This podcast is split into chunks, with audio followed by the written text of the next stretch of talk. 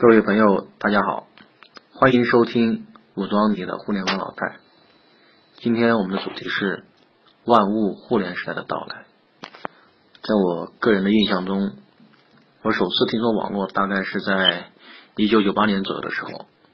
那时候根本不知道网络是个什么东西，只是看到一群人在电脑面前可以联网玩游戏，觉得挺好玩的。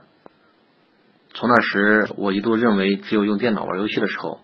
才得联网，直到二零零三年左右买了个人第一部手机，发现手机也可以上网，但是当时手机上网的体验特别差，所以说手机基本上很多人都是用来打电话、发短信。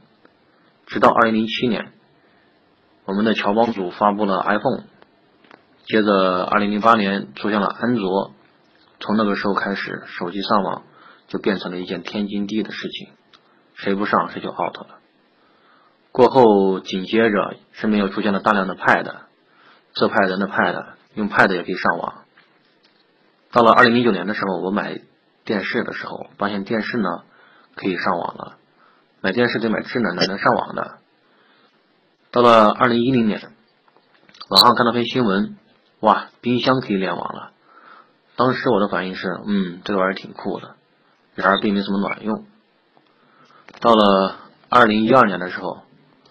突然间，美国钢铁侠伊隆马斯克搞了一个特斯拉出来。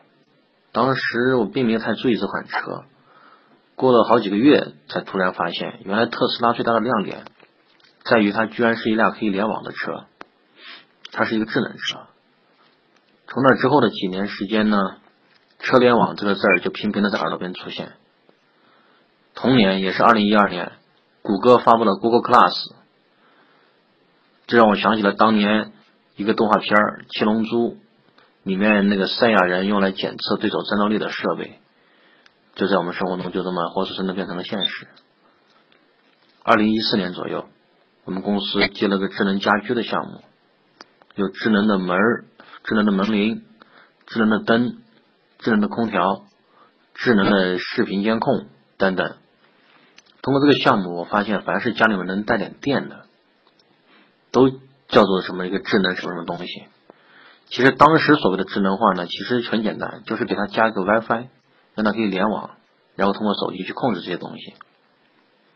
在同一年，又有一大堆新的东西闯入我们的生活，叫做可穿戴设备，以智能手环、智能手表为主，等等。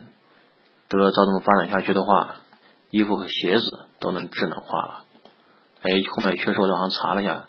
现在也确实有智能的衣服和鞋子。到了去年一五年和今年一六年，那看到看到的那个智能的设备就更多了，有智能机器人可以联网，空气净化器、空气净化机啊，智能的柜子、智能的咖啡机，甚至是智能垃圾桶，比如像那个迪士尼，对吧？现在就用了一个智能垃圾桶。突然之间，我们身边的一切能联网的设备全都联网了。这个时候我才意识到，早些年提出的物联网概念，正在慢慢的变成现实。我们已经进入了一个万物互联的时代。地球人真的是无可救药了，将来只剩下一件事情，就是把自己插上电，连上网，变成人联网。开个玩笑，万物互联的时代已经到来了，你准备好了吗？今天的交流分享就到这里，喜欢就点赞。并转播吧，谢谢大家。